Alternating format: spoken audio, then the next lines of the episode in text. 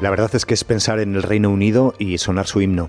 Dios salve a la reina. Es eh, el himno más antiguo y uno de los más bonitos que existen. Hoy para comenzar la semana nos vamos a preguntar qué está pasando en ese país. Mientras el resto de Europa sale a la calle, allí están creciendo los contagios y las muertes. Son más de 28.000 ya.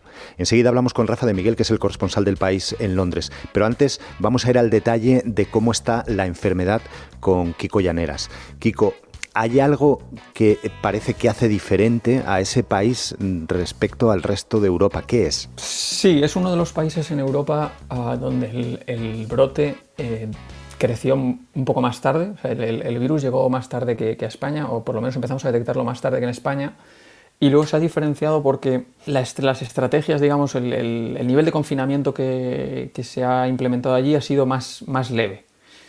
Y ahora eso empieza a enviar mensajes de, cierto, peligro. Eh, hace pocos días la cifra de fallecidos en, Reino Unido sobrepasó la de España, ah, pero lo peor no es tanto eso como, la tendencia. La tendencia en Reino Unido es, eh, sigue siendo negativa. El número de fallecidos eh, ha descendido, no es, no es el de los primeros días, pero va claramente peor y por detrás eh, de la situación en España o en, Italia incluso. En las curvas que estáis publicando estos días se ve, eh, Kiko, que la actividad, la movilidad en el Reino Unido ha crecido mucho, se ha recuperado mucho, pero sin embargo la curva de la enfermedad que en otros países europeos está bajando, ahí no baja, se mantiene muy alta. Sí, es, eh, es uno de los países, peores países en Europa por por eso, porque el, número de, el, número de, casos que se detecta está más o menos estancado en cifras altas de varios miles, es decir, sigue habiendo contagios o siguen llegando contagios, ah, pero al mismo tiempo eh, el, Reino Unido ya se ha confinado. Eh, digamos, el nivel de actividad que medimos con datos de, Google, de Apple, eh, digamos, de movilidad de las personas, ¿no? vemos cuánta gente está saliendo de casa, pues el nivel de actividad en Reino Unido es en torno al 50% de lo normal.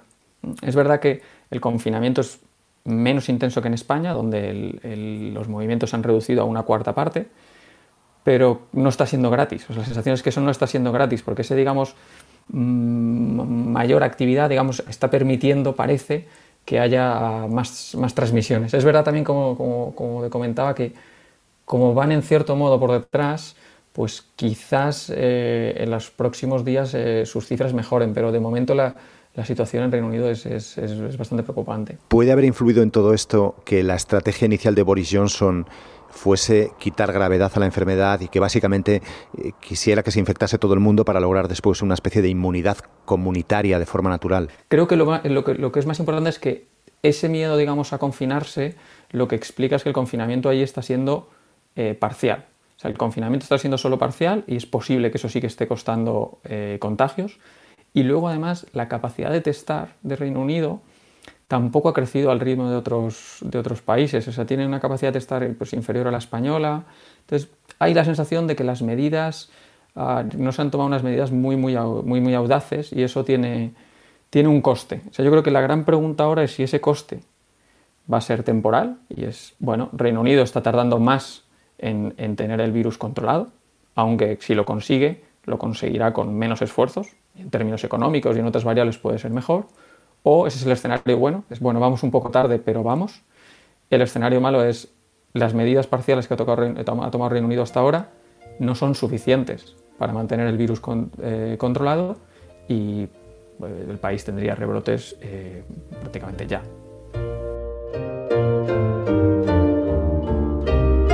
Gracias, Kiko. Quien vigila sobre el terreno los posibles escenarios es Rafa de Miguel, es el corresponsal del país en Reino Unido. Rafa, ¿ha cambiado la enfermedad a Boris Johnson? ¿Piensa ahora de forma diferente? Pues mira, este mismo domingo ha dado una entrevista al tabloide de Sun en la que ha dicho que la posibilidad de que le acabaran intubando fue del 50% y que empezó a pensar seriamente que estaba llegando a su punto final. Y todo eso pues lo ha contado en una entrevista bastante emotiva en la que se pretende transmitir la idea de que la experiencia le ha tocado muy directamente y eso, por lo tanto, va a influir en, en, su juicio a la hora de abordar las políticas necesarias para hacer frente a esta crisis. Sin embargo, si uno se atiene simplemente a sus declaraciones una vez incorporado al puesto de trabajo, hemos visto un Boris Johnson muy similar al que conocíamos anteriormente, intentando transmitir mensajes de optimismo que en este caso no están tan fundados como en épocas anteriores y sobre todo mm, con muchas dudas a la hora de exponer cuál va a ser su estrategia en las próximas semanas. Es uno de los gobiernos europeos que más está tardando en definir cuál va a ser su estrategia de desescalada cuáles son eh, los comercios, los colegios, las oficinas que van a empezar a abrir y de qué modo lo van a hacer. Empieza a filtrarse la idea de que lo harán de un modo gradual y siempre sometido a una constante revisión, pero en principio no vemos todavía la determinación que los seguidores de Johnson aseguraron que se podría ver una vez él se reincorporara al puesto de trabajo. Ese discurso que tenía Boris Johnson del Brexit tan polarizante, lleno de eslogans, em, ¿lo ha cambiado ahora? Porque ¿Le sirve esa misma dialéctica para una crisis como esta, como la del coronavirus? Sí, eh, sigue utilizando eslóganes y sigue utilizando eh, mensajes optimistas del estilo estoy seguro de que la economía del Reino Unido va a rebotar y va a rebotar con fuerza, somos una gran nación y saldremos adelante, etcétera, etcétera. Pero claro, el virus no es el Brexit, esto no es una guerra ideológica, esto es una guerra más bien científica y práctica. Y en ese sentido, ese tipo de mensajes pueden eh, ayudar a los suyos a animarse, pero al resto de la población no le acaba de satisfacer. Yo creo que poco a poco eh, el gobierno del Reino Unido se ha dado cuenta de que en esta batalla los eslóganes no sirven o sirven muy poco y ha empezado a alinearse con la estrategia del resto de países de Europa, es decir, tests, refuerzo del Servicio Nacional de Salud, mensajes constantes a la población para que mantengan la distancia social y comenzar a pensar ya en cuál va a ser un plan económico que se ajustará bastante a los planes económicos que están desarrollando otros países. Es decir, poca excepcionalidad. ¿Y qué papel está jugando la prensa, que es tan poderosa, que es tan ácida? ¿Están respaldando esta estrategia de Boris Johnson? Claro, algunos medios como el Guardian, que mantienen un tono mucho más crítico con el gobierno, y quizás algún que otro guantazo por parte de los tabloides, pero siempre muy medido y con un paso adelante y dos pasos atrás, lo cierto es que vemos una prensa que todavía está bastante es bastante proclive a respaldar al gobierno y a transmitir mensajes positivos. Porque la situación ahora mismo, en cuanto a lo que es el confinamiento, si viviésemos en el Reino Unido, ¿qué implicaría? ¿Qué efectos prácticos tiene? Lo cierto es que las medidas drásticas, entre comillas, impuestas por el gobierno Johnson no tienen nada que ver con las medidas que se han vivido en países como en España. Desde el primer momento se permitió a la población salir a hacer ejercicio al menos una hora al día, hasta dos personas e incluso más si pertenecían al mismo núcleo familiar.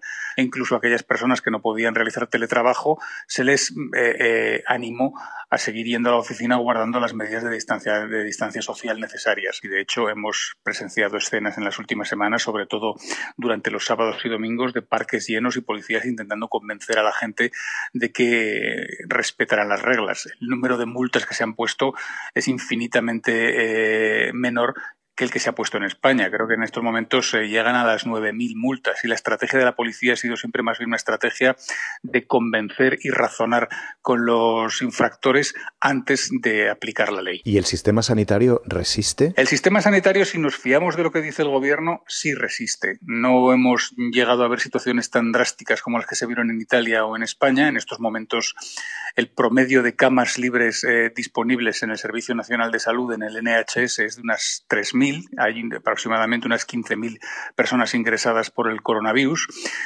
Todo parece indicar que eh, el sistema sanitario ha podido resistir este primer embate, pero con muchos problemas, especialmente el problema de los equipos de protección para el personal sanitario, que han sido muy escasos y que han provocado enormes quejas e incluso eh, con actos de motines por parte de los médicos y enfermeras y enfermeros que, que tenían que estar en la primera línea de la batalla desde el primer momento. Aquí la crisis económica que viene parece que se va a intentar capear, o al menos ese es el esfuerzo que se está haciendo con la Unión Europea, con un esfuerzo común dentro de los países de la Unión. Claro, el Reino Unido ya no está en la Unión Europea. No sé si esta circunstancia se está viendo como algo bueno o algo malo.